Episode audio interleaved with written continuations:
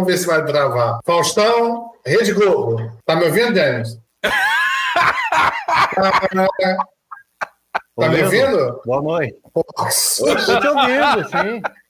Tô te ouvindo. Caraca, eu falei de novo. Não, porque eu falei Faustão e Rede Globo, a gente achou que era isso que tinha dado o programa. Pô, Mas não tá. foi.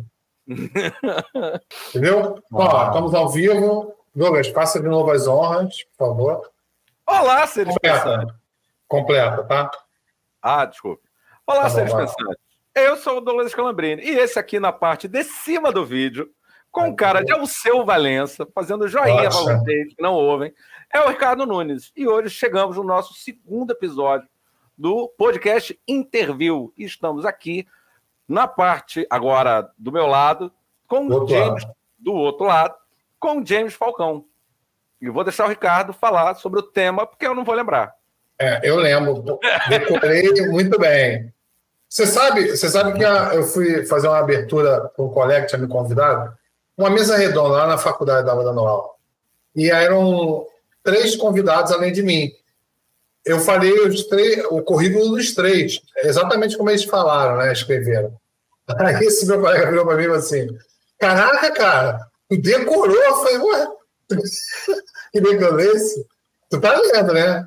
Mas enfim, é, a gente não tem o, o prompt para poder nos guiar. Mas hoje a gente vai falar. Esse que está do nosso lado aqui é o James Falcão, meu parceiro aí que eu conheci na live do Dr. Lee. E desde então a gente sempre troca uma ideia, já conhecemos algumas pessoas em comum, já falamos muito sobre meio ambiente, sobre projetos de futuro, a Agenda 2030 da ONU, por aí vai. Já me deu uma aula de como eu me proteger de lacraias no, no, no meu banheiro, né, James? Porque o James é especialista em educação ambiental. E hoje a gente vai falar exatamente disso: educação ambiental, sustentabilidade para higiene ambiental. Tá vendo, Douglas? Na verdade, está escrito aqui na frente da minha tela. Estou te enganando. Ah, Obrigado, eu, eu, eu decorei mesmo. Mas é isso, James. Pô, muito obrigado aí por ter aceito, aceito o nosso convite. Eu já ia falar aceite, né? Porque em Portugal é aceite. Muito obrigado aí por ter aceitado o nosso convite. É, é sempre um prazer trocar uma ideia contigo. E hoje a gente vai dar continuidade a essa nossa nossas conversas, né? As nossas conversas, grandes conversas. Né? E é hoje com o Douglas aí incluído para ficar perturbando, uma atrapalhando. de cota. Ele é, ele é o confuso da mesa. Ele é o, É, é, é, o- é a Copa ele, dos ele é o camarada confuso. Eu, jamais. Uma confusão. É. Mas, enfim, Gente, primeiramente, ó, uma honra estar aqui com vocês. Ó, uma honra estar aqui com vocês, viu? Um privilégio mesmo, de verdade. E, e é bacana, porque na verdade 2030 está aí, né? Muita coisa importante, não só o Brasil, mas o mundo está mirando em 2030. Então acho que é importante a gente trazer para a mesa e começar a conversar. Porque na verdade outros países já estão desenvolvendo cidades inteiras sustentáveis, né? E muita coisa está acontecendo. E o Brasil só tem a ganhar com a agenda de 2030, ainda mais pela riqueza biológica. Então, acredito que vai ser um grande avanço bater um Ótimo. papo sobre Ah, esse tema.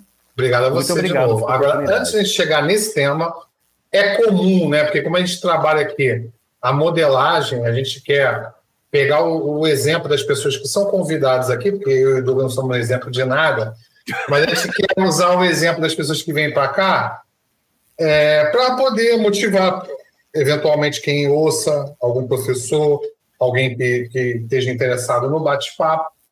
E aí a nossa intenção é que motivar essas pessoas.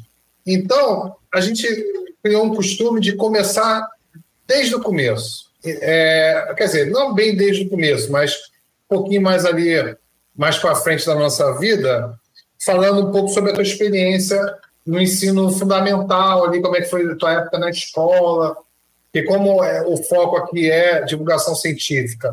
Falar sobre educação para professores, né, mas não só, mas boa parte a gente acredita que professores vão se interessar. É, fala um pouco sobre a tua experiência na escola, é, na, na, época da escola, quando tu era pequeno. Você estudou em colégio público, particular? É, me fala um pouquinho aí dessa tua, dessa tua vida estudantil na infância. Ah, claro, não, vai ser um prazer, tá? Primeiro lugar que eu odiava a escola, né? É, eu morei por muito tempo, é, é, eu odiava, eu não suportava. É, e, se, e, também, né, eu nasci um pouco mais lento. Então, por exemplo, tinha minha irmã, uhum. que era dois anos mais nova, e aí era inevitável o comparativo, né? O quanto ela era mais esperta. Então eu comecei a falar tarde, comecei a andar tarde. Logo na escola também tive muita dificuldade de caminhar. E, e sinceramente eu não suportava. Eu não suportava a sala de aula, eu não, não eu, não me, eu não, não conseguia me relacionar, eu não conseguia compreender, eu me sentia burro. Aí o que, que eu fazia? Eu matava a aula, né, em Hortolândia, ali, na antiga Nossa Senhora Auxiliadora. Eu matava a aula e ia para o mato para ficar vendo os bichos. Eu tinha curiosidade de onde a aranha dormia, né? Como que o escorpião não tropeçava nas próprias patas. Então eu realmente não suportava na, no período de infância. Eu chegava a atrasar o relógio da parede, eu atrasava o despertador do pessoal da casa para todo mundo perder o horário e eu não poder ir para a escola. Então realmente eu não me identificava com a sala de aula. Né? Isso aí. Então foi um período, acho que da escola em si. Ah, eu tinha um. Ah, sei lá, acho que desde o começo mesmo, né, cara? Eu fui começar a gostar de estudar depois que eu fiz o supletivo e que eu passei entre as dez primeiras notas, né? E consegui uma bolsa de estudo. Aí foi ali que fui, de fato, frequentar, né? E isso me mudou. É, James, é, você reprovou muitas vezes, já que você não ia à escola? Sim, sim. E, e, o detalhe é que eu sabia, né, que ia dar merda, que eu ia apanhar, que ia ter punição, né? Porque a gente não adianta. A reprova na escola tem, tem a punição. É, eu não me importava com a punição. Sinceramente, eu não ligava se eu ia passar ou não. É, eu só não gostava, é, entendeu? Eu não, não gostava do jeito que, que, que a aula ia, eu não entendia a aula, né? Então eu reprovei muitas. Eu cheguei a reprovar a terceira série duas vezes. A, a sexta série eu também cheguei a reprovar. E também reprovei é, Eu abandonei também né, a, a, então, o momento fui de, supletivo. É, um momento terapia. Eu também abandonei a escola. Mas eu gostava da escola. Eu não ia porque geralmente eu arrumava uma coisa mais divertida para fazer. E aí aconteceu algo parecido. Eu sabia que ia dar algum problema, eu sabia que eu ia ter que né, me ver com a minha mãe, mas a gente ia empurrando. Não, amanhã eu vou, amanhã eu vou, amanhã eu vou, e amanhã nunca chegava. Quando eu ia ver, é, já era tarde demais. É, mas isso só foi é, alguns anos da escola, né? Na verdade, na escola não, isso foi no ensino médio, né, Douglas? Foi no. Eu, fui, é, eu fiz isso quando eu estudava no primeiro de maio, eletrônica, abandonei, faltava, e depois eu fiz isso no liceu. Já não, mas aí já era terceiro ano, se eu não me engano. Até que eu fui do supletivo e terminei no supletivo também. Então. Então, mais alguma coisa em comum aí que a gente tem, né? Você terminou no supletivo, foi isso? E com uma das melhores ah, notas, é isso que você falou? É, é, na época eu trabalhava de porteiro, né? Eu tinha terminado o supletivo, peguei o diploma, aí eu um cartaz da faculdade, é, na São Marcos, aqui em Paulínia e tal.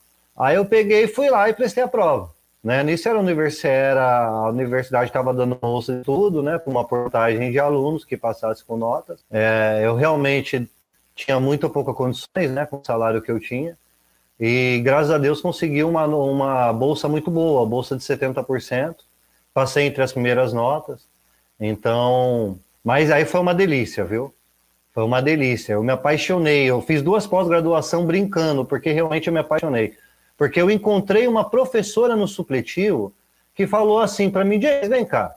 Começou a, conversar comigo de canto e passar os exercícios separados.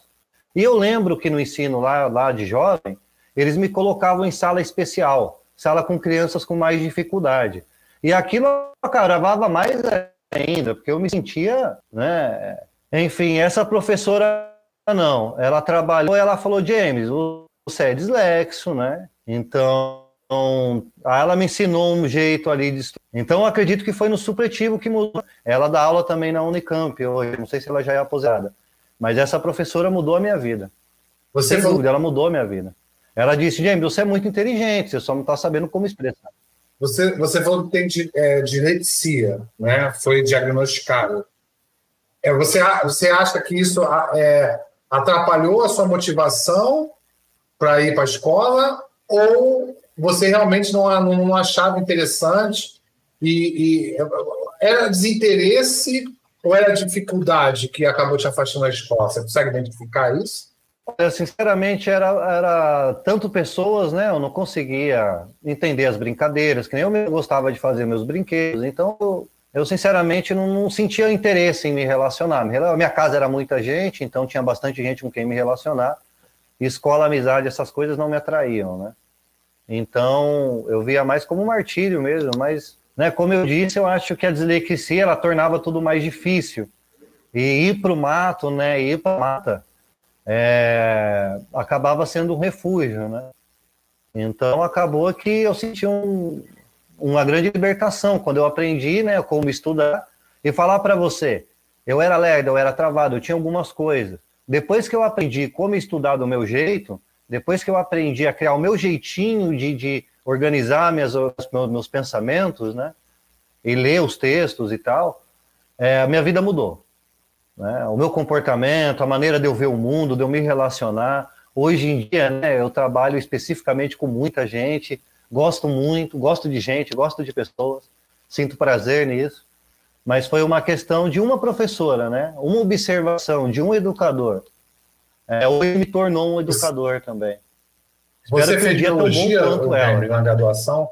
Não, não, porque a biologia era muito cara, né? Não era dentro da minha idade. Então não, não seria viável para mim. Então eu queria trabalhar com meio ambiente, com bicho. Aí eu tracei uma estratégia. Qual seria essa estratégia? Fazer gestão ambiental, que é um curso superior que dá para fazer pós, fazer a gestão ambiental e em seguida fazer uma pós na área que eu quiser, na área de educação ambiental, para poder trabalhar falando sobre os bichos que eu gostava, né? Então eu fiz gestão ambiental, na época era três anos tecnólogo. Aí eu já fiz focado já em fazer a pós. Aí eu acabei com sustentabilidade, porque o tema estava muito na época. E eu fiquei muito curioso, porque eu gosto da, da questão da higiene ambiental, né? Eu nunca entendi, por exemplo, por que, que a quebrada, a pedreira sai da quebrada, o pedreiro sai da quebrada, o pedreiro sai da quebrada, certo? A casa do rico é a coisa mais linda. E por que, que a nossa casa não é? E o, e o pessoal que faz dar certo lá é o pessoal que está lá, entendeu? Então eu nunca entendia, eu não, não gostava daquilo, né? Eu vi os bichos, por isso que eu me interessei pelos bichos, eu via muito. Eu brincava no barraco onde eu morava de ficar catando escorpião. Então acabou que, que essa vontade de mudar e tal, mas eu fiz essa estratégia. A biologia não foi viável. É, eu também, eu também, eu, eu não caçava escorpião, porque eu tinha medo. Mas eu caçava formiga. Eu, eu botava as formigas dentro da minha, Sabe disso? Sabe aqueles bancos que, que são tipo uma garrafa de Coca-Cola? Sabe? Que bota é, um em cima do outro, eles encaixam, assim, sabe? Que encaixa. Lembra que era mó moda esses banquinhos? E aí tirava a tampa? Eu botava as formigas ali dentro, cara. Só formigona. Botava elas ali dentro e ficava vários dias com elas ali. E eu era assassino de. de... Na época tinha feira, é, fe... tinha várias feiras. E sempre davam feiras de animais e davam uns pintinhos pra gente. Sempre dava um pintinho vivo. Era de lei, cara. Eu ia brincar com o pintinho, acabava matando o pintinho, atropelando. É, eu, é, era muito traumático, porque eu fazia enterro depois, era algo assim que mexia mesmo com meu, o meu, com meu, meu, eu dava remorso, tal, mas era brincando, sabe? E acabava sempre não se dá não se dá bichos assim para criança pequena, né? é muito complicado para cuidar. Ô, professor, eu posso fazer um adendo é. muito importante, porque é o seguinte: o que, que acontece? É, esse instinto de querer um bicho não é só do ser humano, tá? Por exemplo, babuínos roubam filhotes de leões, não para judiar ou para maltratar, mas para poder ter como pet. Eles não sabem como cuidar desse pet e esse pet morre. Mas eles cuidam, eles fazem carinho, eles brincam. Então, quer dizer que o nosso comportamento humano né, começou com isso. Interesse pela vaca, daqui a pouquinho a gente estava cultivando a vaca. Né? Via que o, que o tal bicho já não dava, passou a se usar esse bicho para outra coisa. Então, acredito que nós somos animais né, que fomos nos aperfeiçoando ainda. Somos animais, mas com padrão humano. Tá aí o conceito de humanidade, é algo que se busca. Né? Então, isso é perfeitamente normal. E uma criança, ela tem o, o, lado animal dela mais aflorado, né? Então é totalmente natural. Agora cabe aos adultos ter o discernimento que tipo de bicho dá e também educar a criança para lidar com esse bicho. Imagina o pobre do pintinho na palma da sua mão suando, transpirando. Ele precisa de oxigênio, né?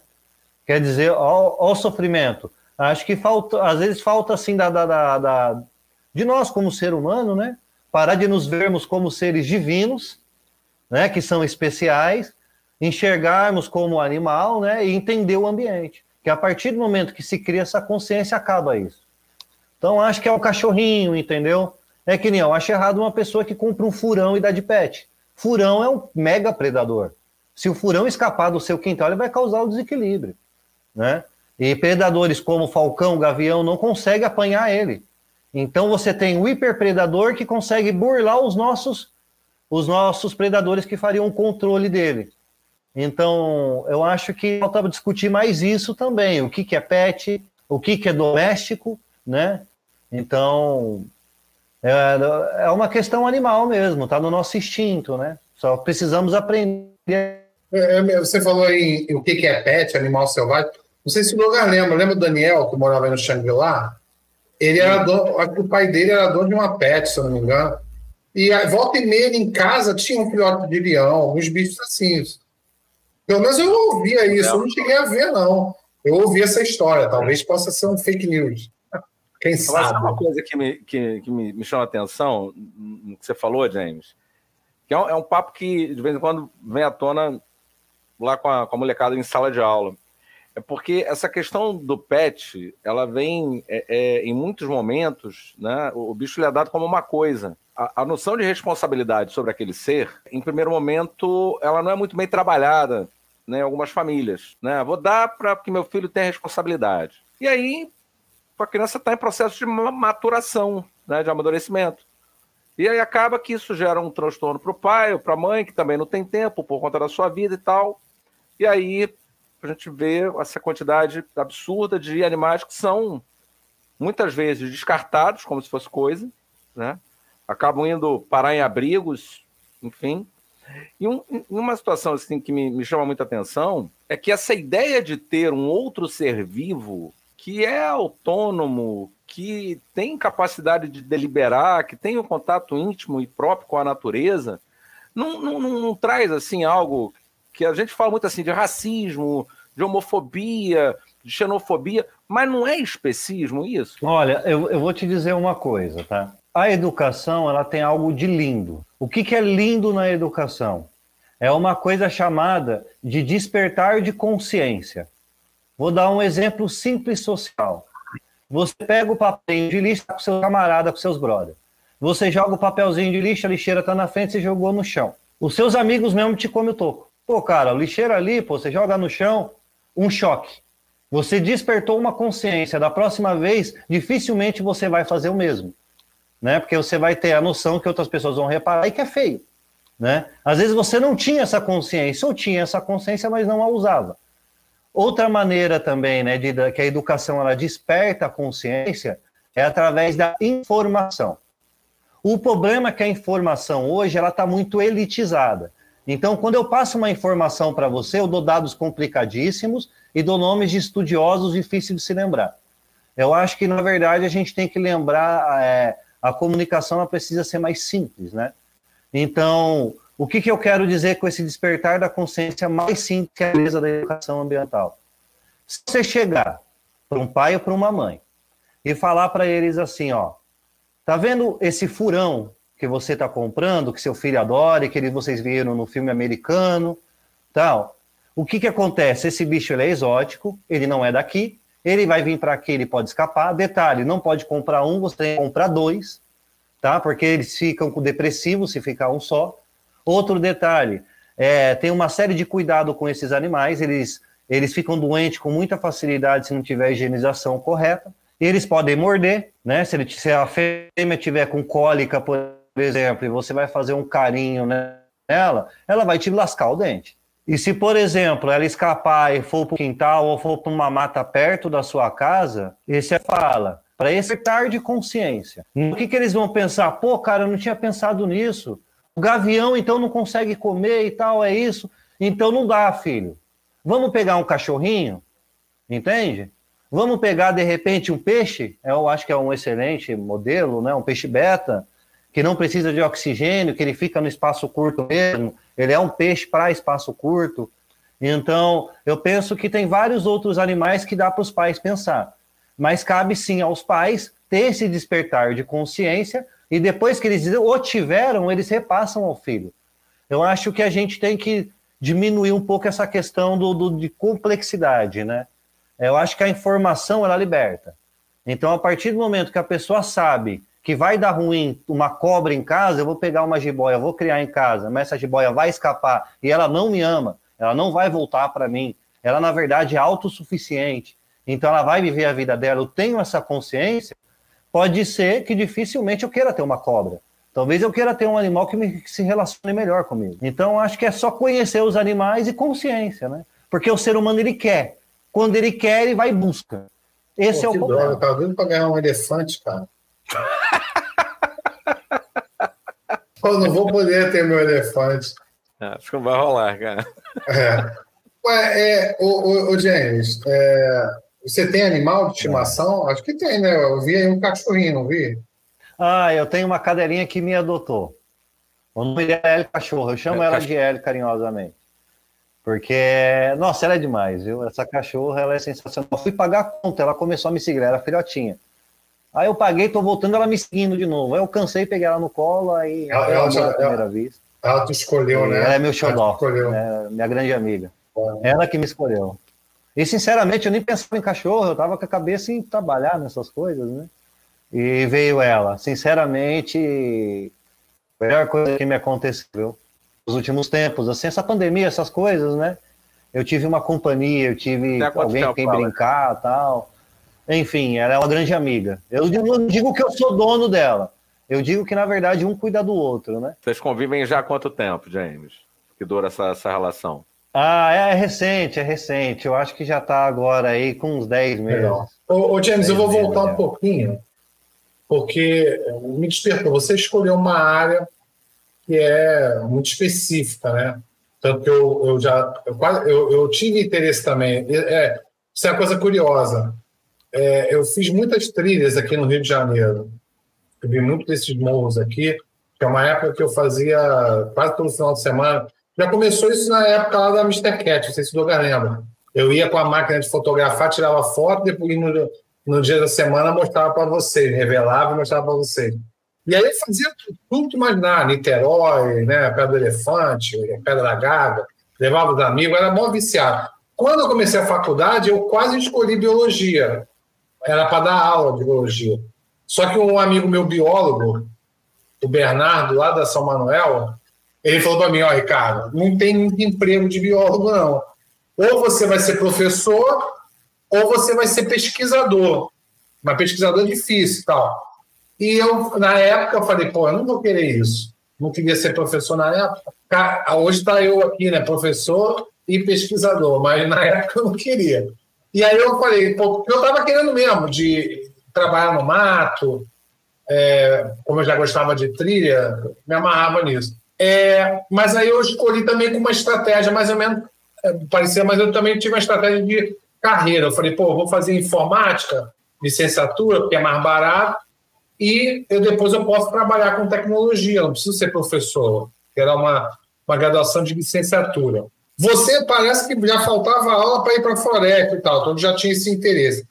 Mas é, você queria, então, ser biólogo e uhum. criou essa estratégia ou foi influenciado? Como é que chegou a, a, Como é que você conseguiu tão novo ter uma estratégia tão madura para poder. Eu também comecei já com 30 e poucos anos, acho que 30 anos, já era bem mais maduro. Você provavelmente deve ter começado mais jovem. Como é que você teve essa maturidade para chegar e tomar essas decisões? Cara, eu, eu, vou te dizer uma coisa que, que eu não sei, é alguma, algumas decisões que eu faço, algumas coisas que eu penso, geralmente, que não só eu sou assim, eu acho que a maioria das pessoas, umas maneiras que eu criei para mim, para pensar mesmo, colocar a mente no lugar, fazer uma boa caminhada ouvindo uma música, né? Aí nisso eu fui pensando, pô. Pô, não dá, é fora da minha realidade, é caro demais, é muito longe. Aí o que que eu fiz? Eu peguei e pensei, puxa vida, é, não vai dar. Então, qual um outro caminho? Pô, para mim dar aula, só uma, um, um tecnólogo é muito pouco, né? Então, aí eu já mirei na pós-graduação. Então, quando eu fiz a graduação, eu estava focando na pós. Então, a graduação foi o meio para chegar no fim. Entendeu? Então, acho que a minha grande estratégia não foi nem grande, na verdade, foi mirar na educação ambiental. Porque, ao contrário do que pensam, tá? Todo mundo pensa que eu sou aquele cara que ama o mato, né? Que não sai da mata tal. Não, não é verdade. Na verdade, eu sou o cara que está entre o bicho e as pessoas. Então, eu gosto de estar tá na cidade pensando em soluções para a mata. Entendeu? Porque eu acho que o lugar do ser humano é realmente no seu local. Tem que fazer trilha, tem que fazer é, ecoturismo, sou super a favor mas um ecoturismo planejado, com rota já traçada, se possível, com fiscalização tanto privada quanto impacto na máquina, da, da, na mata causa um mato que você corta com faca de paro. Aí você pergunta, tinha um motivo? Era por sobrevivência? Não, eu fui acampar. Você foi acampar e destruiu teu dois ninhos de pardal, tirou não sei o que, você entendeu o impacto? Então eu sou a favor de acampamento, sou a favor dessa visão do eco. Mas o eco tem que ser planejado, porque nós já destruímos demais. Então está na hora de a gente ver onde pisa, entendeu? Então, eu não sei, eu não sou da mata de ficar na mata, mas eu sou de pensar esse tipo de solução. É, você falou é bem é o que me dá é bem prazer, interessante né? que eu comprei dois livros na época. Lembrando que eu, eu, trabalho com animais de importância médica, né? Então é escorpião, é aranha, é rato, é lacraia, é bicho que as pessoas não querem ouvir falar, né? Então, ah, eu me sinto cômodo justamente quando eu converso com alguém que viu uma lacraia no seu banheiro e explico, né? E dá para ver que, que muda, né? Toda a rotina muda. É aquilo que eu falei. Uma simples informação traz a consciência. A consciência traz a mudança de comportamento. Se confunde muito a educação com a escolaridade. Escolaridade é uma coisa, educação é outra.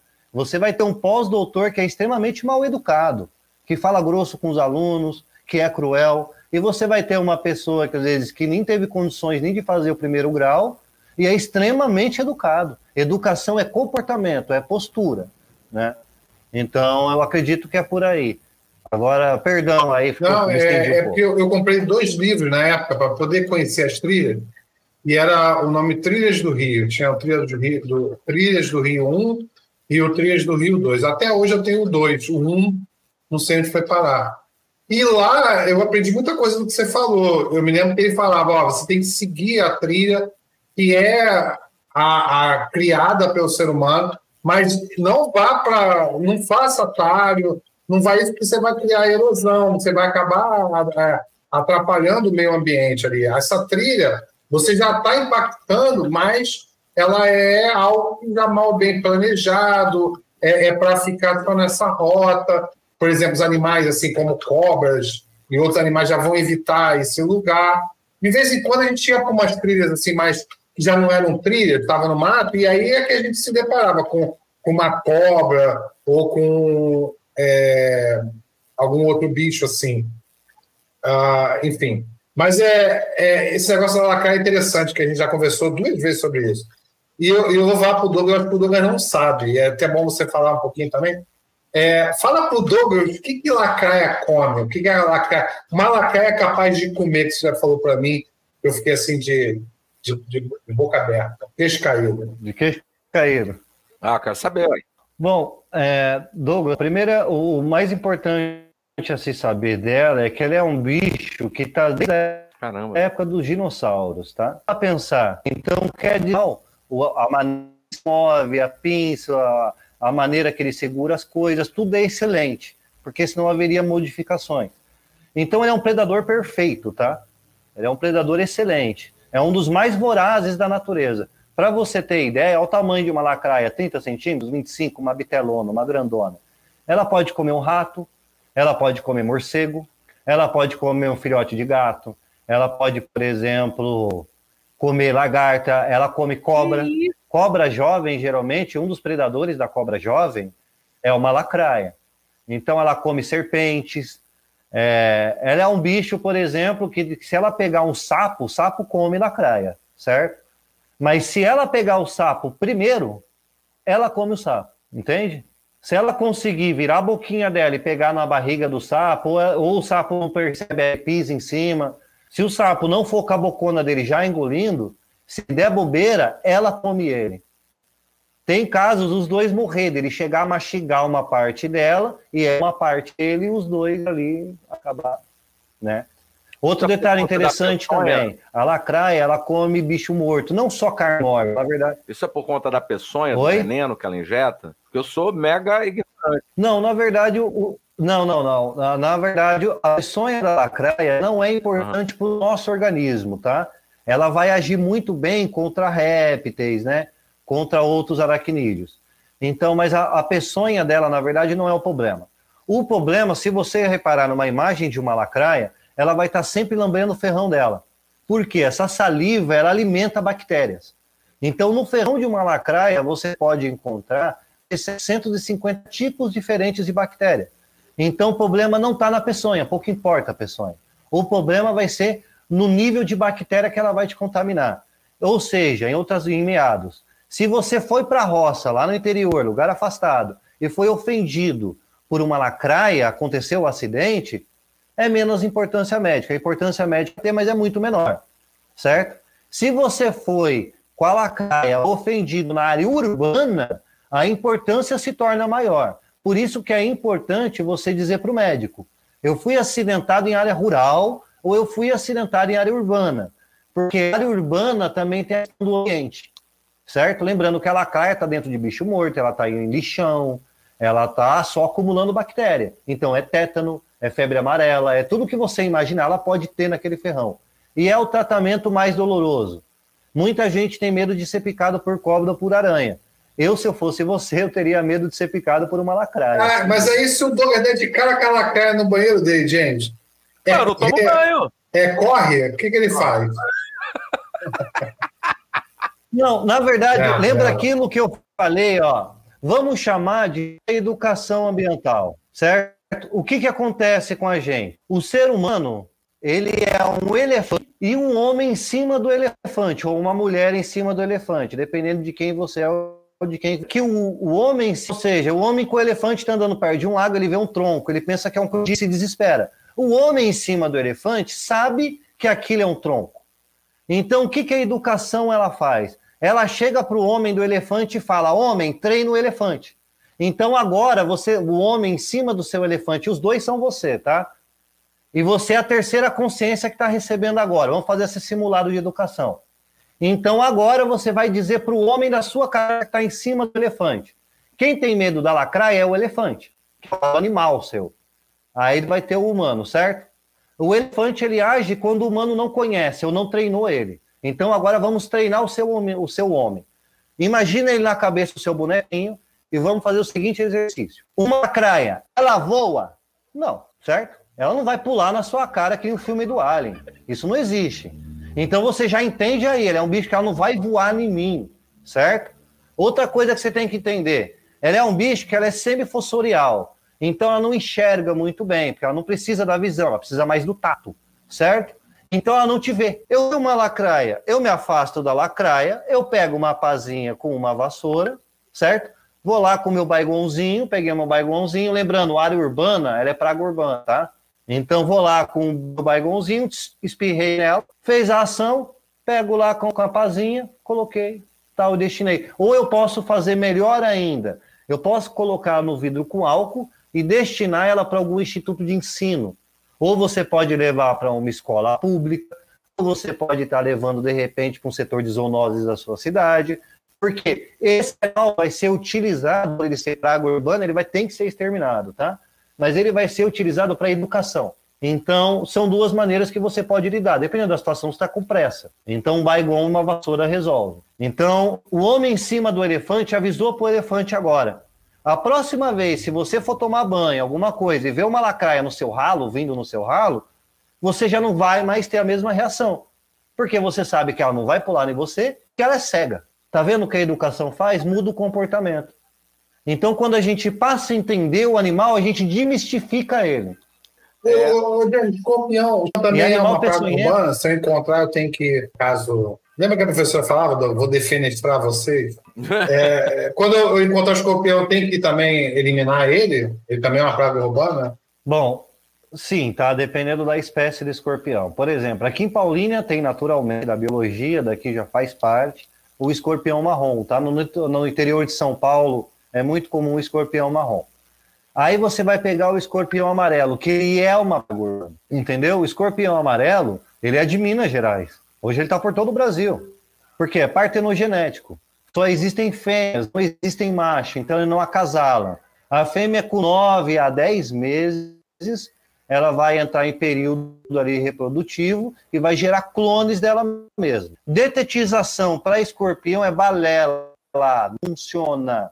Isso não vende o repião, não funciona por conta da biologia dessa. Ela está sempre se aprimorando geneticamente. Então, o que, que acontece? É uma praga urbana. Mas qual é o caso do escorpião? Ele é uma praga urbana ativa. Uma lacraia é uma praga urbana é, casual. Então, ela pode casualmente aparecer.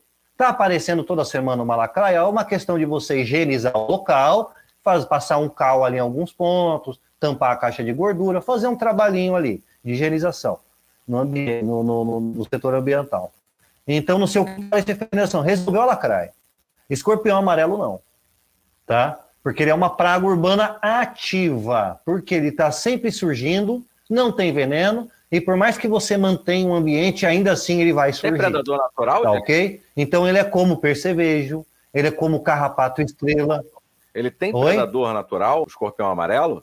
O escorpião, sim. Na verdade, por exemplo, ele tem muitos predadores natural. Você vai reparar que de algumas décadas para cá, você deve ter reparado, tanto aqui em São Paulo quanto no Rio, acho que no Brasil todo, onde tem mais escorpião, que o número daqueles lagartinhos, sabe, que fica no asfalto, correndo para um lado para o outro, calanguinho, que a gente chama ele de, de calango, né? É, você vai ver que tem aumentado o número desses bichos. Porque o ser humano não consegue matar ele, ele está comendo bastante.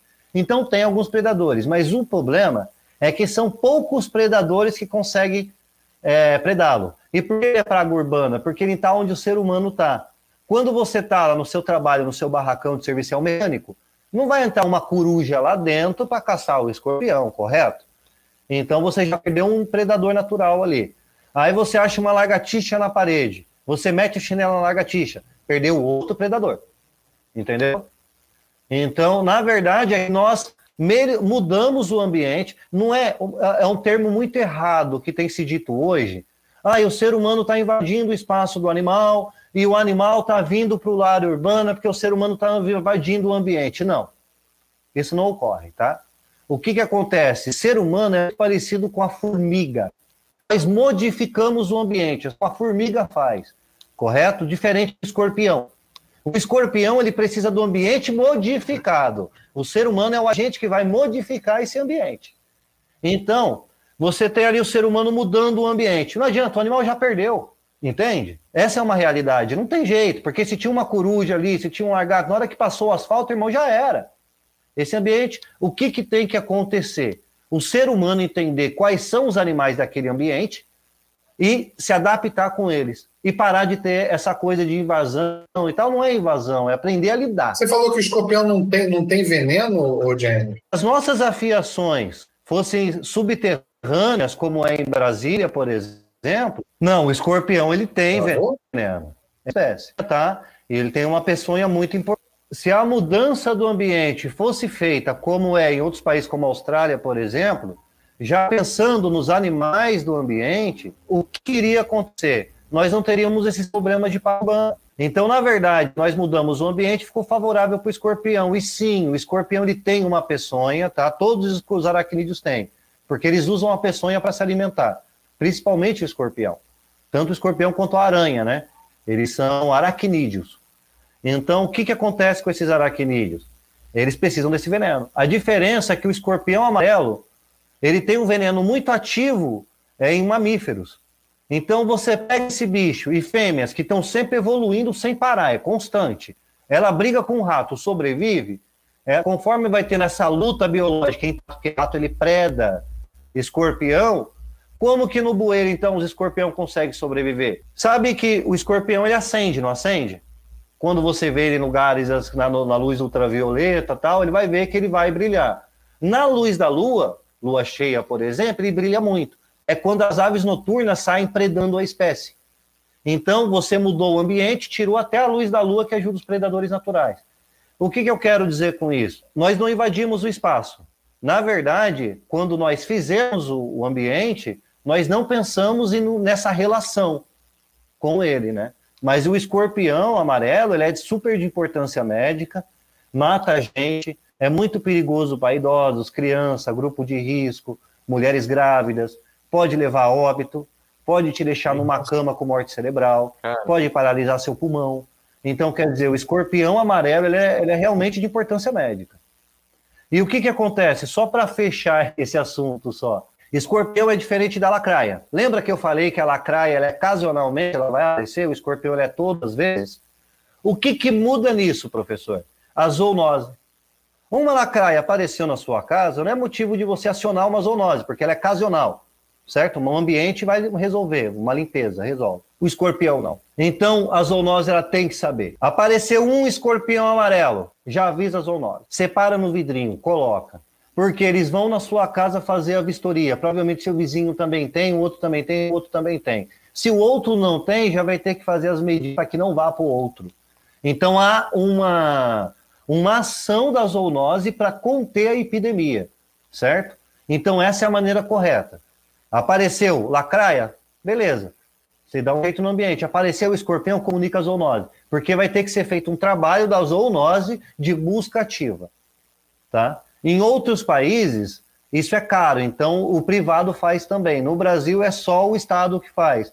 E aí o Estado acaba falhando. Você vai em muitas secretarias, por exemplo, que quem trabalha lá não sabe que o procedimento é esse: de receber a denúncia que tem escorpião passar lá e realizar a motivo e a contenção na de secretaria vai emitir uma multa. Essa multa esses terrenos então, tá vendo por que, que a zoonose precisa participar e da lacraia não, por exemplo? Então, escorpião amarelo é praga urbana ativa. Então é todo cuidado, bandeira vermelha, pessoal. E tá chegando aí o verãozão, é, vai estar tá complicado. Eu, eu nunca viu? vi um escorpião então, assim. É bom a assim. gente já planejar e já começar a agir. Porque ano passado apareceu em escola. É mesmo? Eita. Mas aí em São Paulo, aí em São Paulo, apareceu aí em Paulínia? Olha, São Paulo, Minas Gerais, interior de São Paulo. Ah, tem bastante casos, viu? É, eu... Teve casos aqui, inclusive o Unicamp já sempre eles estão tratando, né? Tem bastante, não só casos né, de acidente, mas muito casos também de surgimento. Fala aí, Dona. Eu, eu, eu aproveitando o, o, esse momento né, de educação, é, eu tive dois episódios que me, cham, assim, me marcaram muito com meus filhos. Não sei se você sabe, eu sou um, um pai profissional, tenho muitos filhos, né? Tenho filhos múltiplos, vários. E. É, tenho seis filhos, velho. E uma vez eu fui ao Jardim Botânico, dois episódios que me chamaram muita atenção. E aí já fica aí pro Ricardo, porque você sai com a molecada, você vai para um espaço aberto, a cara quer correr, vê árvore, quer subir na árvore e tal, e a gente não sabe muito como lidar com isso. E o que, que aconteceu? Meu filho foi, abraçou uma árvore, encontrou, acho que era uma lacraia. A gente não conseguiu ver, lembro que tinha muitos pelos, sei lá, lagarta, lacraia. Ele ficou com a queimadura do tamanho assim, negócio bizarro. Chorou enlouquecidamente. Esse foi um fato. Assim, eu queria pedir duas orientações para ti. Essa de como nós pais a gente deve orientar a molecada nesses espaços abertos, né? Porque não dá para ficar prendendo a moleque lá, mas que qual é né, o tipo de, de, conversa que a gente tem? E um outro que aconteceu na minha casa. É um, é um bichinho muito pequenininho, colorido. Ele, ele parece até meio um, ele forma como se fosse uma mandala colorida. Ele se junta ali. E eu me lembro que meu uhum. filho estava vendo, só que já era mais velho, e ele ia meter o mãozão achando aquilo muito legal. Eu falei, cara, não toca não, que isso é bicho, mas foi. Isso é bicho. Sorte. Ô, Douglas, que bicho é esse, cara? Então, não sei, bicho, não sei, mas eu sei que me deu um estalo que eu não deixei ele tocar, peguei um palitinho e cutuquei. Meu irmão, quando eu cutuquei, os bichos foram para tudo quanto é lado. Um negocinho bem pequenininho, formava tipo uma bandalha, eram muitos agrupados e formavam como se fosse uma mandala mesmo, cheia de cores. O negócio assim me deu um medo, mano, um pavor e ficava na parede de casa. Eu, hein? É, cara, por isso que eu tô perguntando, porque quem tem criança pequena, vê um negócio desse, como é que a gente age? Bom, é o seguinte, bom, a, a primeira pergunta, né? A primeira dela. É, bom, seu filho foi acidentado provavelmente por uma taturana, tá? Para explicar, uhum. vamos separar Piolho de cobra é uma coisa. Então você vai ter ali o piolho de cobra, a lacraia, que as pessoas mais confundem. São bichos totalmente diferentes, um é inofensivo, outro é agressivo. E você vai ter a taturana. de cobra. Deixa eu te explicar uma coisa. Tem a lagarta toda lisinha, não tem? Não tem a lagarta uhum. toda lisinha? Uhum. E você vai ter uma que é toda peluda ou uhum. espinhenta, não é? Isso. Uma vai virar borboleta, a outra vai virar mariposa. Ela tem pelo porque ela é um bicho de hábito noturno. Então ela tem que sobreviver de predadores muito mais eficientes do que a borboleta enfrenta. Então por isso que ela é venenosa. É por isso que no inverno ela se agrupa, porque se bater um vento, alguma coisa, elas não voarem, elas se ajuntam para ficarem pesadas, tá? Então é um bicho que nasceu para sobreviver, tá ok? Para você ter uma noção, se você pegar uma mariposa e o casulo dela, você ajudar a sair, ela não vive na natureza, porque ela precisa sofrer no casulo apertada, lutando para sair. Se você tirar a luta dela, ela não se desenvolve.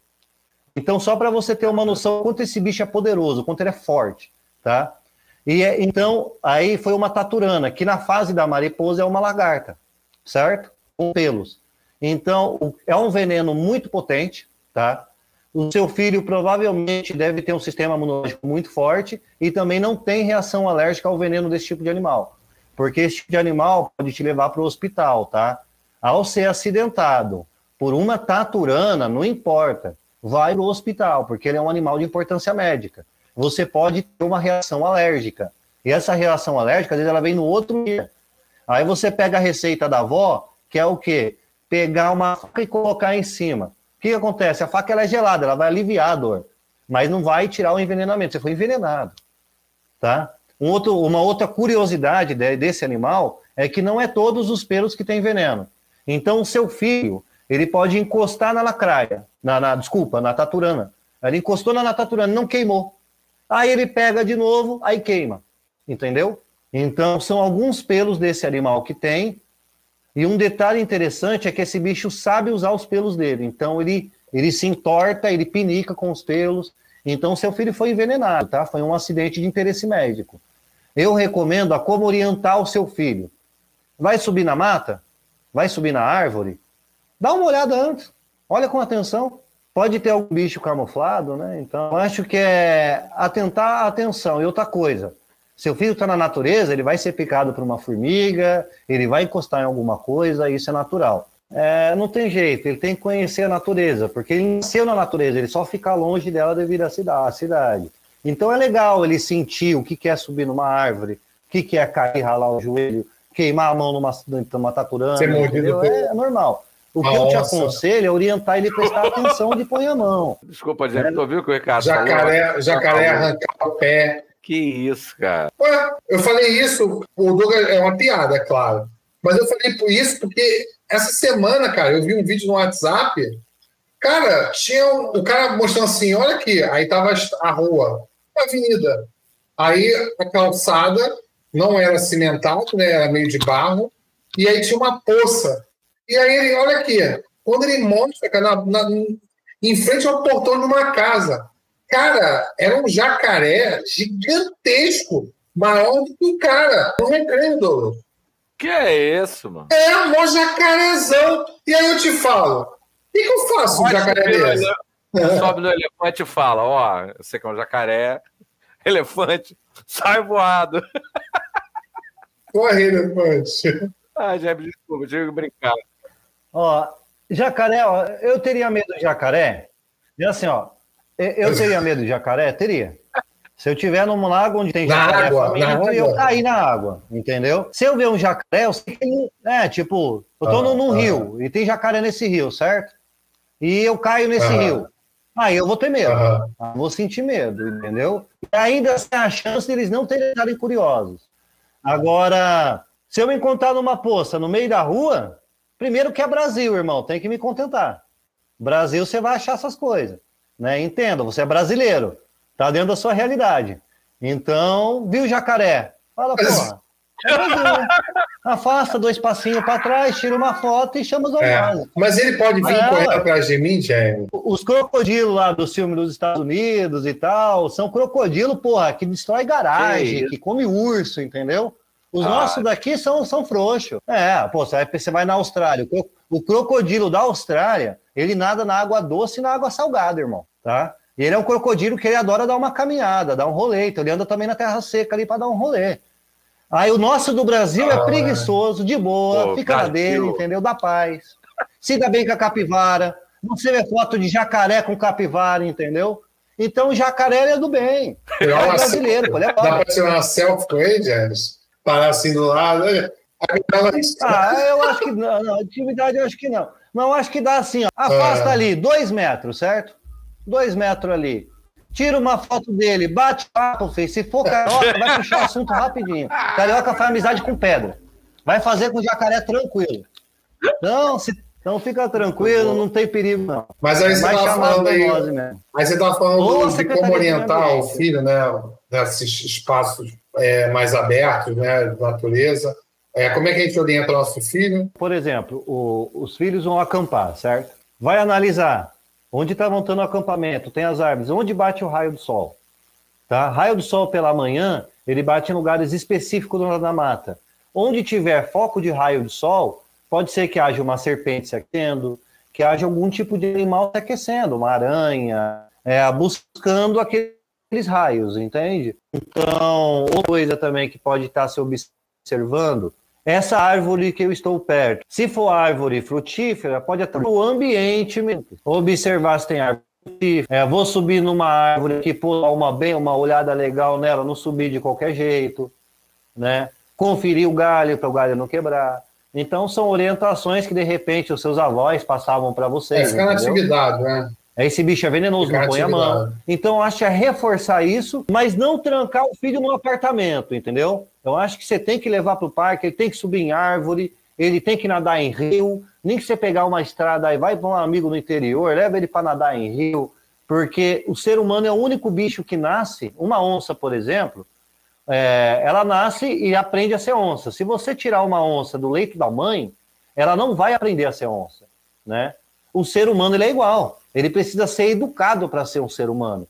Então nós somos o único animal que não é educado para ser o que deveria ser. Então nós somos, na verdade, ali engenheiros, vendedores. Então acho que falta a gente resgatar uhum. esse lado gente, né?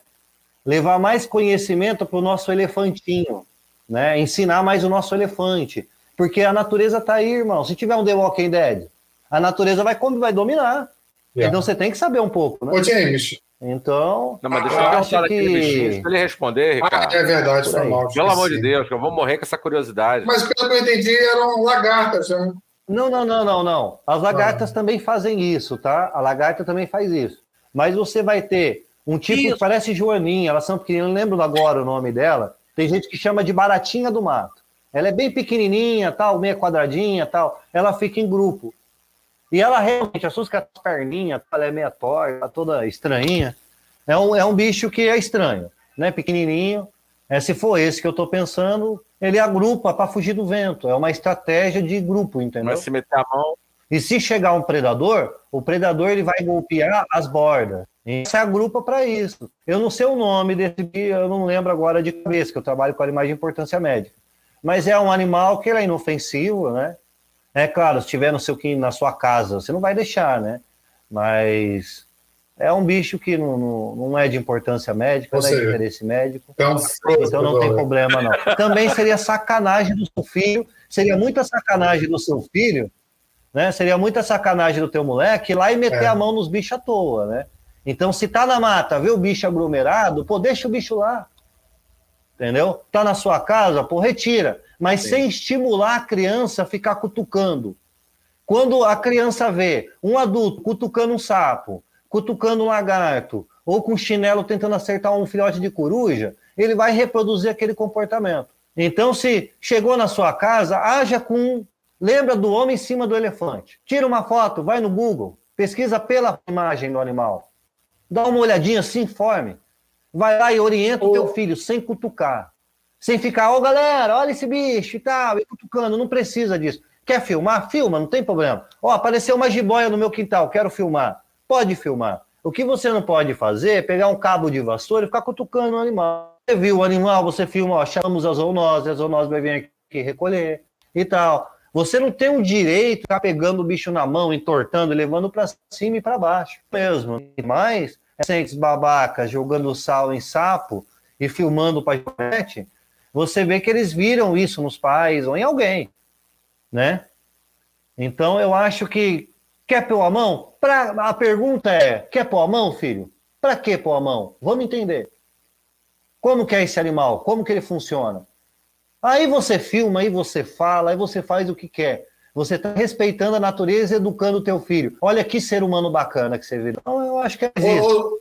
É avisar o elefante. Calma, Ô, James, Vamos a gente vai entrar daqui. agora na, no, na ideia de projeto que você tem sobre a Agenda 2030 e tal. Mas antes eu queria fazer uma pergunta para o Douglas.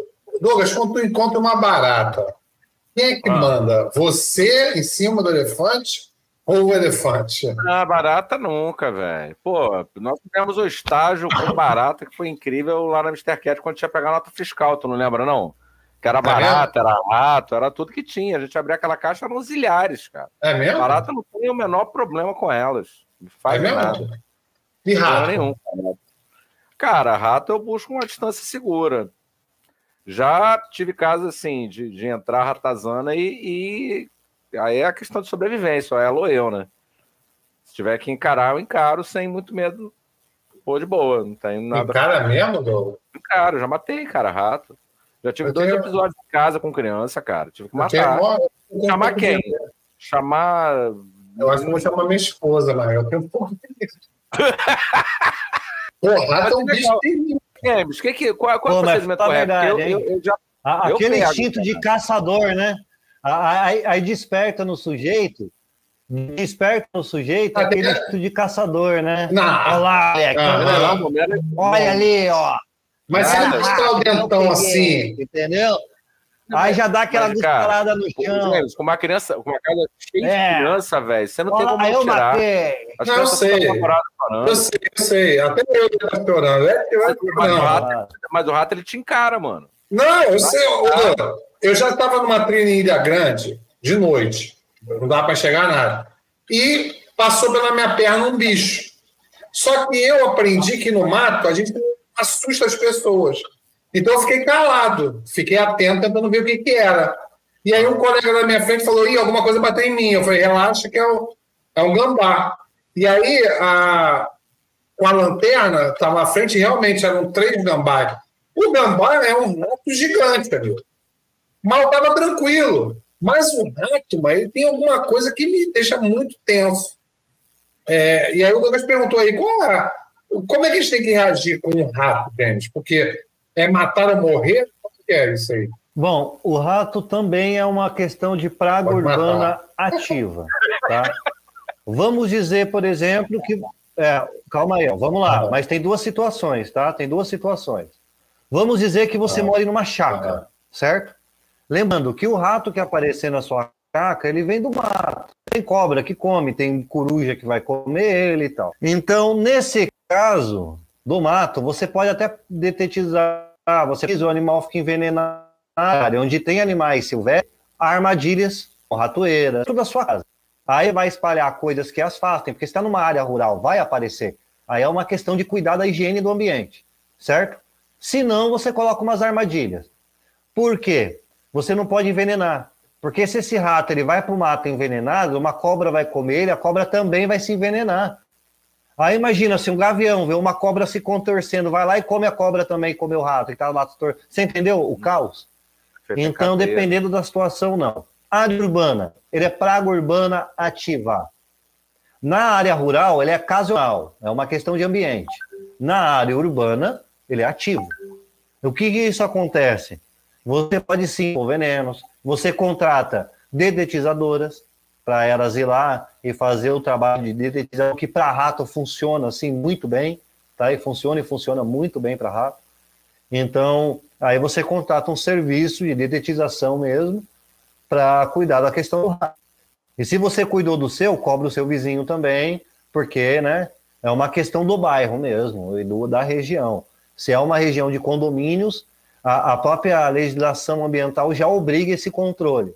Se é uma questão de área cívica, é, aí é questão de cada casa, cada família, cada indivíduo se conscientizar. E ah. aquilo que é quadrado da prefeitura, quem cuida é a prefeitura. Cada um cuidar do seu quadrado, Entendi. né? Ô, James, mas isso é muito cultural, né? Porque eu, eu, não, eu não conheço a Índia, mas é, parece que tem um palácio lá que, que os hindus comem junto com os ratos. Há uma, conversa, uma, uma, uma convivência mais amistosa. Isso procede ou é, ou é, é lenda? Olha, na verdade, a cultura, na verdade, isso tem tudo a ver, tá? Porque lembrando que a gente é indivíduo, a gente vê Power Ranger, a gente vê Van Damme, a gente vê os personagens das séries que nós assistimos, e imaginamos que as pessoas elas são uma construção, um personagem que todo episódio é ele ele vai lidar com situações, não é? Às vezes você acorda de mau humor e age de um jeito. Às vezes você acorda no outro dia de bom humor e age de outro jeito. Então a cultura ela impactua muito. Então você vai pegar um indivíduo que cresceu ouvindo que a cobra é sagrada, tá? e que os antepassados deles têm a ver com a benção da serpente, uhum. e que você entende? Então, dependendo do contexto cultural, o animal vai ser visto de uma forma. No caso deles, eles são hindus. Na crença hindu, toda a vida importa, né? Então, uma barata é importante, entende? E lembrando, o ser humano muda o ambiente. O gavião, a águia, os, alguns bichos vazaram do ambiente. Os bichos que aguentaram o ambiente, na verdade, se favoreceram deles, como o macaco, como o rato, barata, é, esses animais, eles entendem que eles são ali parentes que renasceram, por isso que estão próximo da cidade, que é para estar tá próximo deles. Então, para ele, não é um rato, pode ser o avô dele, entendeu? Entendi. É, James, agora entrando na, na, na Agenda 2030, fala um pouquinho aí de, de do que se espera das cidades no futuro, a relação, a relação Bom, da que cidade, que do urbano, Imagina... com o meio ambiente. Né? Qual é essa visão de cidade sustentável, de meio ambiente, a vida urbana? Como é que é essa relação? É, se pretende que seja essa relação é, por essa ótica da Agenda 2030? Olha, a Agenda de 2030, eu acho que ela, acima de tudo, é muito inteligente, tá? Porque ela tem duas amarrações. A primeira amarração dela é com a indústria. Ela tem um poder muito forte na indústria através das ISOs, tá? Ok?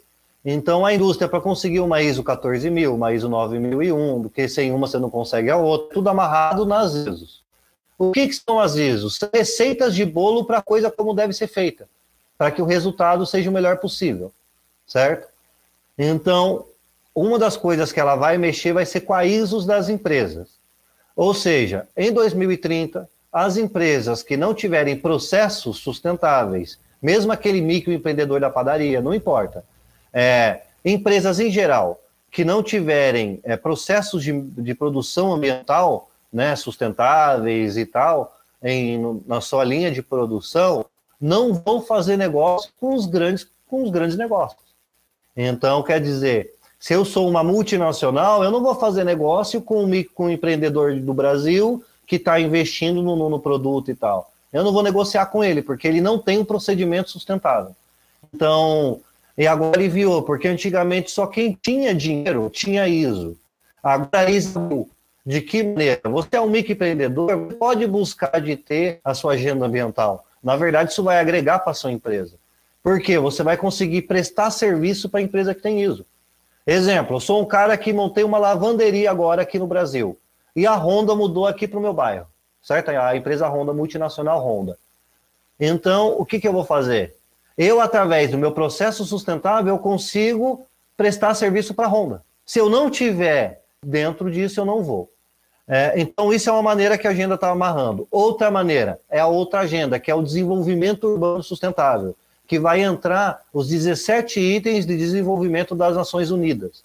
O que, que é isso? São 17 itens que qualquer país que se considera desenvolvido, não só se considera, mas é por fato desenvolvido, ele vai ter todos esses 17 itens é, preenchidos. O item que eu trabalho é o item 11, que tem a ver com a resiliência e com as moradias.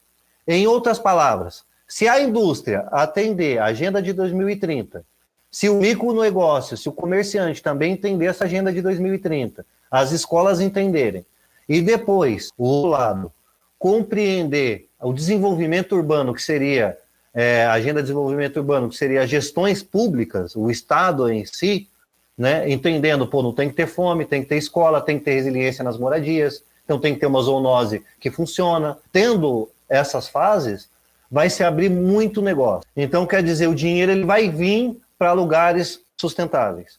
Não só para incentivar a sustentabilidade, mas porque todo negócio tem processo sustentável no meio. Quem não tem, está fora da brincadeira.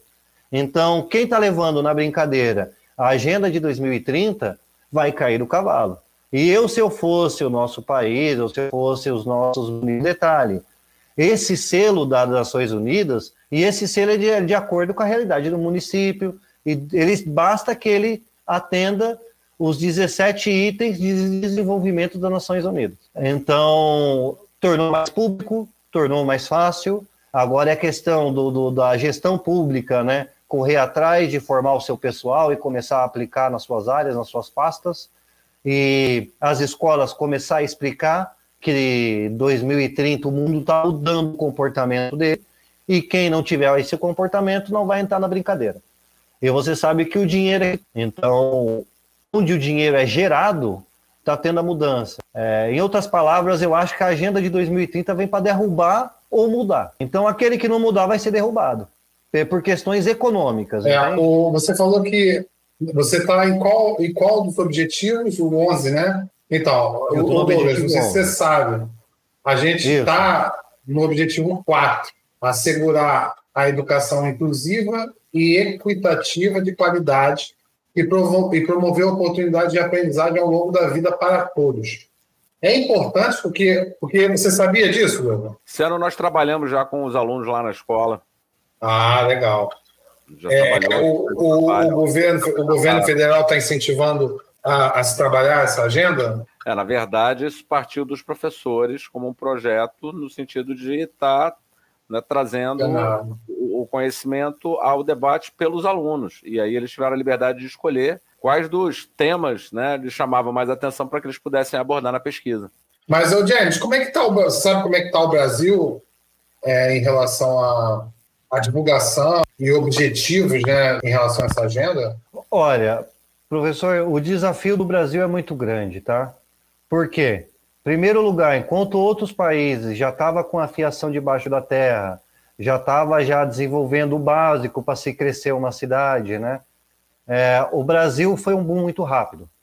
O que, que acontece? O Brasil era simplesmente rural até a década de 60. Da década de 60 para cá, houve um boom. É por isso que você passa nas ruas e vê tudo sujo, com garrafa PET, você fala, gente, por que, que brasileiro é tão sujo, é tão porco? Não é. É que o boom que teve foi muito rápido. Não deu tempo de educar as pessoas, não deu tempo de separar, leva seu lixo aqui, de fazer assim assado. Aí os filhos viam os pais fazendo e se gerou um comportamento certo? Então, então é, é, muito complicado nesse sentido, porque da década de 60 para cá, que teve a Revolução Industrial, até os dias de hoje, a conurbação cresceu, as cidades foram, estão crescendo, estão se conectando.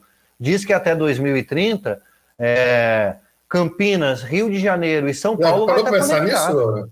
Quer dizer, olha, olha é. como é que está, né? É o procedimento de conurbação. Lembra que nós somos como formiga. Se você olhar uma cidade brasileira, uma cidade do mundo, qualquer uma, vai lembrar um formigueiro gigantesco.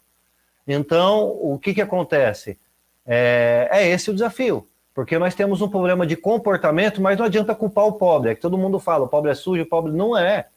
Foi uma questão que você pegou um monte de gente criou emprego, criou um monte de coisa, chegaram, as cidades cresceram e não teve educação, não teve orientação. Então a gente nem sabia como lidar com os nossos resíduos, dependendo que os professores educar, mas precisa de ferramenta. Mas sempre o professor está aplicado nesse sentido, porque as pessoas foram empurradas para a vida urbana, não aprenderam a lidar com a vida urbana, a nova geração veio, aprendeu um comportamento e ensinou para a geração que nós estamos ensinando. A...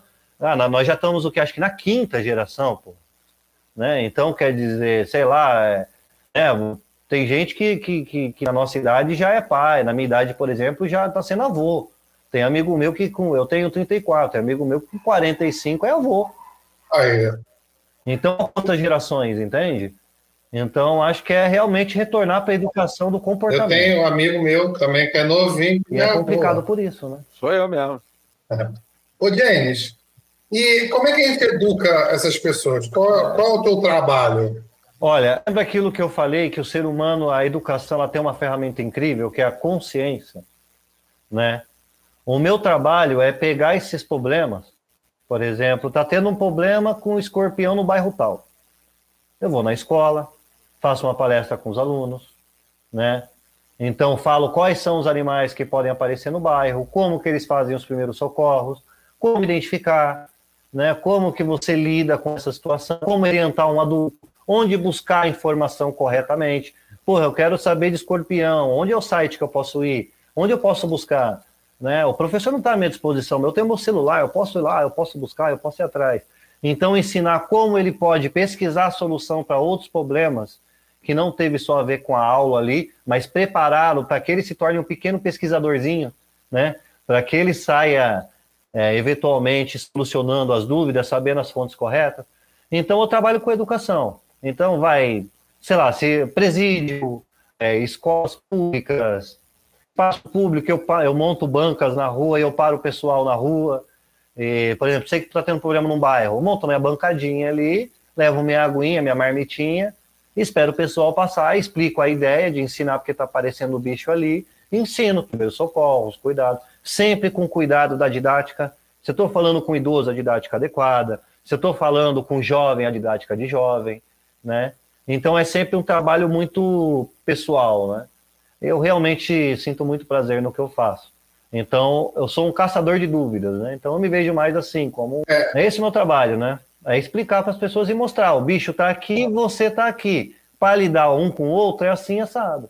Então, eu estou no meio dos dois ali explicando, né? Calma, não briguem, né? É, e você, você falou que vai trabalhar num projeto que já trabalhou anteriormente, acho que é pela Unicamp, né?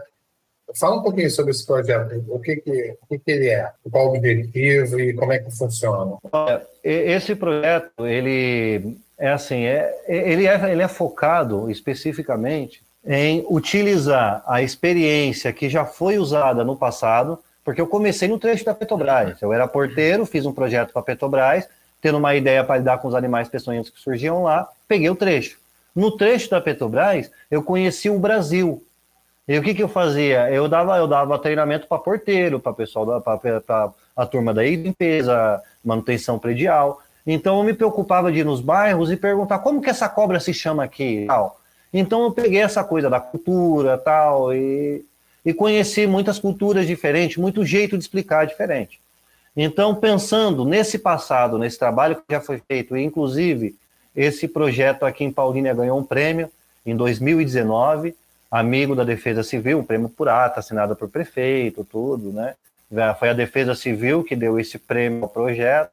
Então foi um projeto muito bem visto, as crianças gostaram, os adolescentes, os adultos, né? Até hoje eu recebo ainda mensagem de alunos, então é muito gratificante. E esse projeto ganhou prêmio. A ideia é fazer o quê? É, na verdade, trazer a didática, a linguagem, né? Já do passado, para concluir essa pesquisa, saber o que a gente deve focar e focar a pesquisa nisso, para bolar um plano de aula para formar novos educadores. Né? A ideia é essa, é que novos educadores sejam formados, para que a gente consiga fazer a mudança, porque não adianta, ela vem da educação. Não adianta falar que ela vem do Estado. Antes de vir do Estado, ela vem do comportamento. Não adianta o Estado mandar 30 mil livros excelentes e os alunos em segunda semana de aula tá sem página do livro, ou tá sem o livro rasgado. Então, a gente tem que começar justamente na educação. E uma correção que esse, que esse projeto, essa pesquisa pode estar tá trazendo para a sociedade é que a sociedade tem a visão errada. Se educa de novo, tem que educar as crianças. Adulto aprende mais rápido. Uma criança leva mais tempo para você educar. Um, educa, um adulto você educa muito mais rápido. É que não dá para você educar o seu João, que é um mecânico e tem uma vida corrida, falar para ele, pega e coloca no lixo amarelo, vermelho. Não. Para você falar com ele na realidade dele, você tem que falar, ó, esse lixo aqui vai trazer escorpião e você tem criança pequena. Como que é, o escorpião é assim, assim, assado, o seu filho é assim, os dois juntos pode dar ruim. Então, cuidar do seu ambiente, você vai cuidar assim, vai cuidar assado. O, o foco é realmente formar novos agentes, né? usar a experiência do passado, com a pesquisa é, ver o direcionamento de cada região ali, ou de cada grupo, como que pode se trabalhar. E outra coisa, educação se faz é com muito professor, não é um professor só, não é um grupo só, tem que ter muita gente envolvida, porque ser humano é complexo, e sem contar que cada professor tem uma experiência. Então, a ideia do projeto, de uma maneira geral, é formar Bom, vocês, além de, né? e tentar mudar e, essa realidade além de vocês através conscientizarem da... as pessoas, vocês é, tornam esses aprendentes é, multiplica, agentes multiplicadores, né? Eles ganham certificado para poder dar esse treinamento dentro, da, dentro do seu contexto, né? Na sua comunidade ou, ou no seu ambiente de trabalho, essa é a ideia? Não, eu já, hoje eu ainda faço isso, tá? Por exemplo, segurança do trabalho. Eu junto uma equipe de segurança do trabalho, ou, por exemplo, portaria né? Tem a equipe da portaria ali de um condomínio que está aparecendo um morcego na portaria, a gente vai lá, faz um treinamento, né? Aí ele ganha um certificado, porque ele é R7931. Isso em qualquer trabalho eu fiz. Qualquer aluno meu que precisava no currículo, que tinha um currículo já ativo, né? Ele já tem já no seu currículo ali reconhecimento, manejo de primeiro socorro de animais peçonhentos. Então, além da educação, vem também a formação na grade curricular. Então, o projeto ele também traz isso, isso em todos os lugares. Então, se eu for, por exemplo, para um bombeiro civil, ele vai ter o certificado, ele vai ter o treinamento, e por ser bombeiro civil, ele vai poder palestra, ele vai poder orientar quem trabalha, ele vai poder fazer o trabalho dele. É, o projeto também agrega para o currículo, na formação do aluno, porque é NR 7931. Bacana. Douglas, a gente já está caminhando aí para o encerramento. Acho que a gente já estourou quase duas horas fora Claro. Aquela meia hora inicial lá do, dos programas técnicos, então foi um papo assim bem abrangente e bem Muito ilustrativo. Né? A gente descobriu, por exemplo, que tu é um flor, que tu encontrou a, a, a, minha baratinha do mar, né? E ficou com medo. É, cara, fiquei desconhecido, fiquei desconhecido. Mas que, assim, o que eu achei sensacional é, é, desconhecido. é, é o elefante. elefante. O elefante, é, é verdade. Mas o que eu achei fantástico na construção dele, e me chamou muita atenção, é quando ele fala da simplicidade das palavras para levar à construção do conhecimento. É, é, é uma forma sensacional de você criar cidadania. E algo que hoje, dentro dessa, das consequências da Revolução Industrial, principalmente a questão do individualismo, o sujeito que vai perdendo a identidade, esse espaçamento cada vez maior né, na área urbana, as pessoas ficam se deslocando, quando você começa a tomar, na verdade, uma ideia né, de uma cidadania comunitária, onde as pessoas se engajam, elas entendem que elas estão agindo em prol do bem coletivo, cara, eu achei isso muito maneiro. Parabéns de verdade, porque é muito difícil a gente trazer essa percepção Obrigado. da importância. Parabéns de verdade pelo trabalho. Ô, Douglas, não seria mentira, não precisa falar que é parabéns ah, de verdade. Não, parabéns de verdade, porque eu achei muito bom. Porque eu seria capaz de falar parabéns de mentira. Não, é foda, eu achei muito maneiro, sacou? Eu achei. agora, agora você me obriga, você me obriga a falar pro James, parabéns. Eu não gosto de falar parabéns, mas tudo bem. Eu prefiro um bom trabalho, né? Mas eu vou falar para ele. É, eu vou assim, pô, parabéns, parabéns. De verdade, James. É, é verdade verdadeira, hein? o parabéns é pelo trabalho de verdade que eu aprendi com ele, sacou? E isso é, é, é muito legal. É óbvio, você é de verdade, você não é falso, você não vai falar mentiras. É, é, não, ó, o orientador, é sempre essas histórias, né? O orientador do meu orientador ensinou para ele e ele me ensinou. Ele falava assim: evite usar o na verdade. Não é o mesmo caso que você está falando, né? De verdade. Mas ele fala: evita de usar na verdade, porque a gente tem esse vício de linguagem. Ah, você fala, na verdade, é isso. Você está falando para o teu interlocutor que ele mentiu ó, você mentiu, na verdade o certo é... Ou então você mesmo mentiu, não, mas na verdade é tal coisa. É comum, porque, por exemplo, uma vez o Douglas trabalhou comigo numa locadora. E aí a, acho que a, a cliente perguntou para ele preço de alguma coisa. Quanto é que deu a, a fita? Porque o, o cliente ficava muito tempo com a fita, tinha que pagar multa. Aí o Douglas calculou lá, viu tanto. Aí ele, daqui a pouco ele fala: O que você falou, Lô? Fala aí para ele, para ele entender essa. É, eu menti. ô, ô, Fulano, eu falei para você que era tantos reais, na verdade eu menti. Olha, eu, na verdade, eu menti. Ele se engana, ele mentiu. Lembra disso? A gente riu muito. Eu lembro, lembro. Ah, Caraca, em vez de falar que se enganou, ah, eu calculei errado aqui, não, eu menti. Ele mentiu. Caraca, engraçadão.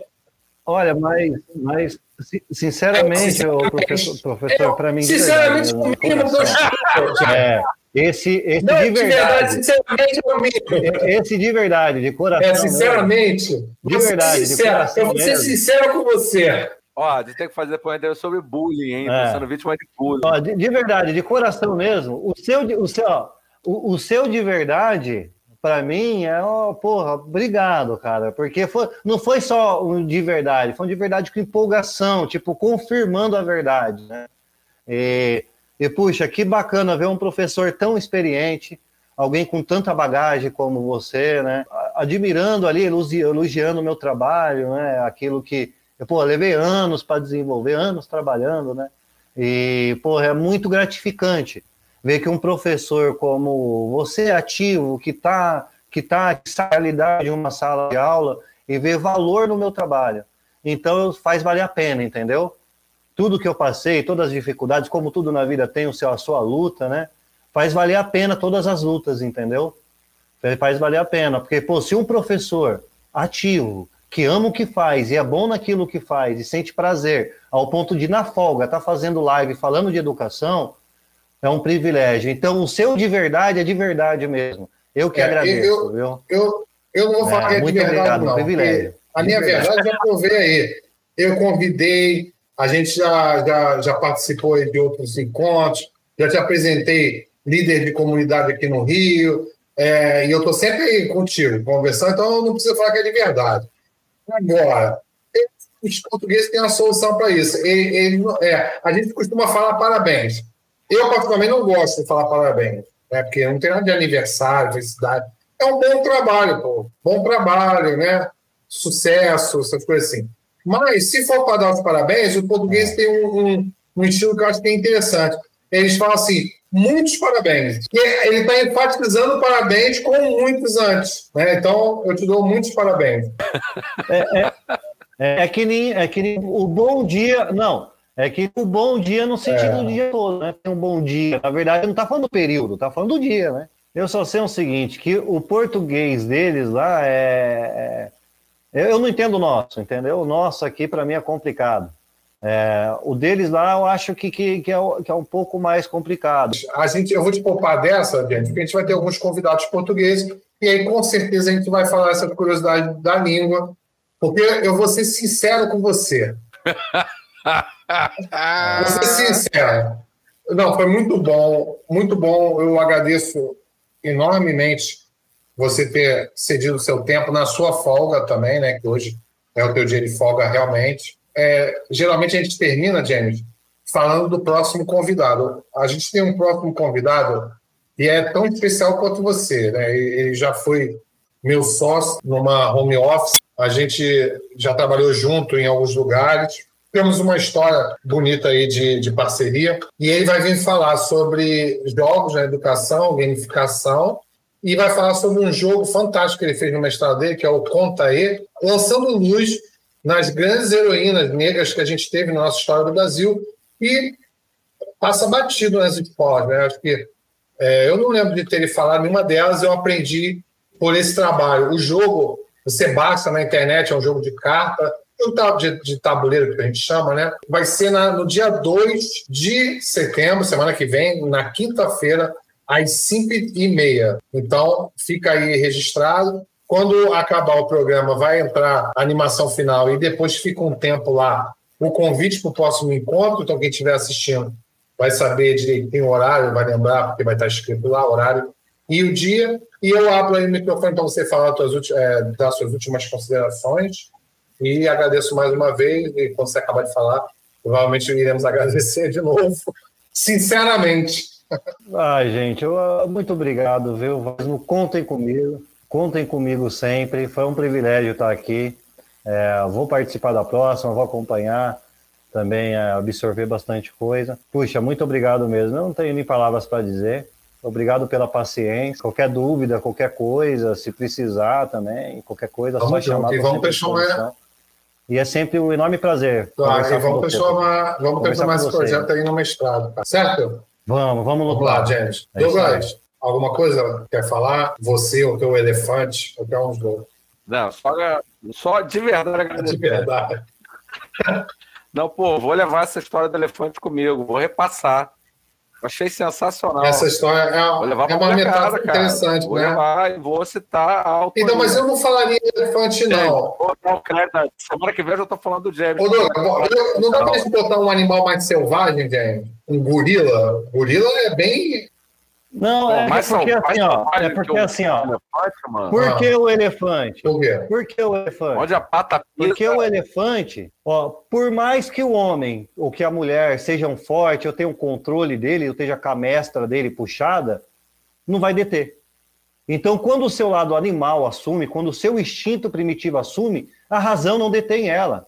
Daí, tá quando você fala alguma coisa e se arrepende, porra, mano, eu não queria ter te dito isso. Entendeu? É o elefante que dominou. Uhum. Entendeu? Ou quando você quer alguma coisa, bate aquela ansiedade. É o elefante começando a querer dar pinote. Uhum. Então, o que, que você faz? Você é três. Você é nada, que é um que fala para o homem, você é o homem e você é o elefante. Então, troca ideia com o homem-homem. É o seguinte, está acontecendo isso, isso, isso. Controla o elefante. Aí o elefante vai entender, o homem vai treinar o elefante. Então, é um elefante porque ele te arrasta. Entendi. Não importa o que você faça. O animal sempre vence, então, amigão. A natureza. Eu, como sou rebelde, eu vou escolher o meu animal. O meu vai ser esse aqui, ó. Então, eu estou em cima do meu leão. Ele tá doido para mostrar o quadro novo. A parada é essa. Vou mostrar meu. Não! Ô, Lucas, eu tenho uma história com os leões, porque eu, eu, eu jogava RPG, eu era personagem, um personagem leão. E aí é, é, faz parte da minha história, por isso que está aqui. Minha esposa que que ajudou a montar. Mas é isso, gente. É, obrigado mais uma vez. Vamos encerrar. Obrigado, Douglas. E até semana que vem. Valeu.